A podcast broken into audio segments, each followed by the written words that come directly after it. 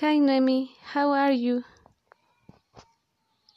Hi Esmara, I'm fine you? I'm very well. And how are they doing at the university? I'm doing very well. It's been a bit dream. I stu study at un, una university. My class start 7 a.m. and they, and they finish at 2 p.m. When I finish class, I eh, go to the apartment where I live with my family.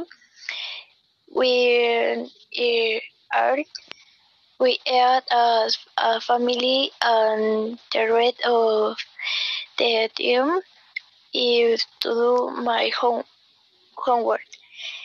In order to attend this university, I, I had to move to Mexico City because if I stay in Cuevas, it will be more tiring and complicated.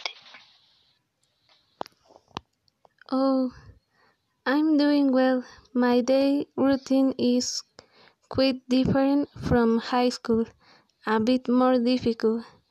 Every day I get up at 5:30 a.m. and I leave my house at 6:30 a.m. to take public transport to go university. I go to YM University. My classes start at 7 a.m. and then and they end at 2 p.m. When I leave school, I take public transport to go home. When I get home, I sit down to eat with my family and then I spend my time doing homework and school projects.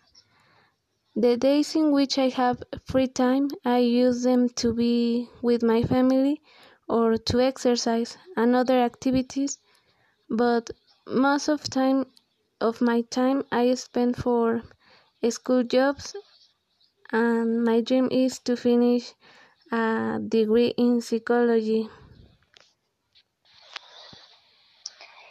Will he say uh, goodbye, Osmara? He, he will to Okay, well, talk later, Noemi. Have a nice afternoon.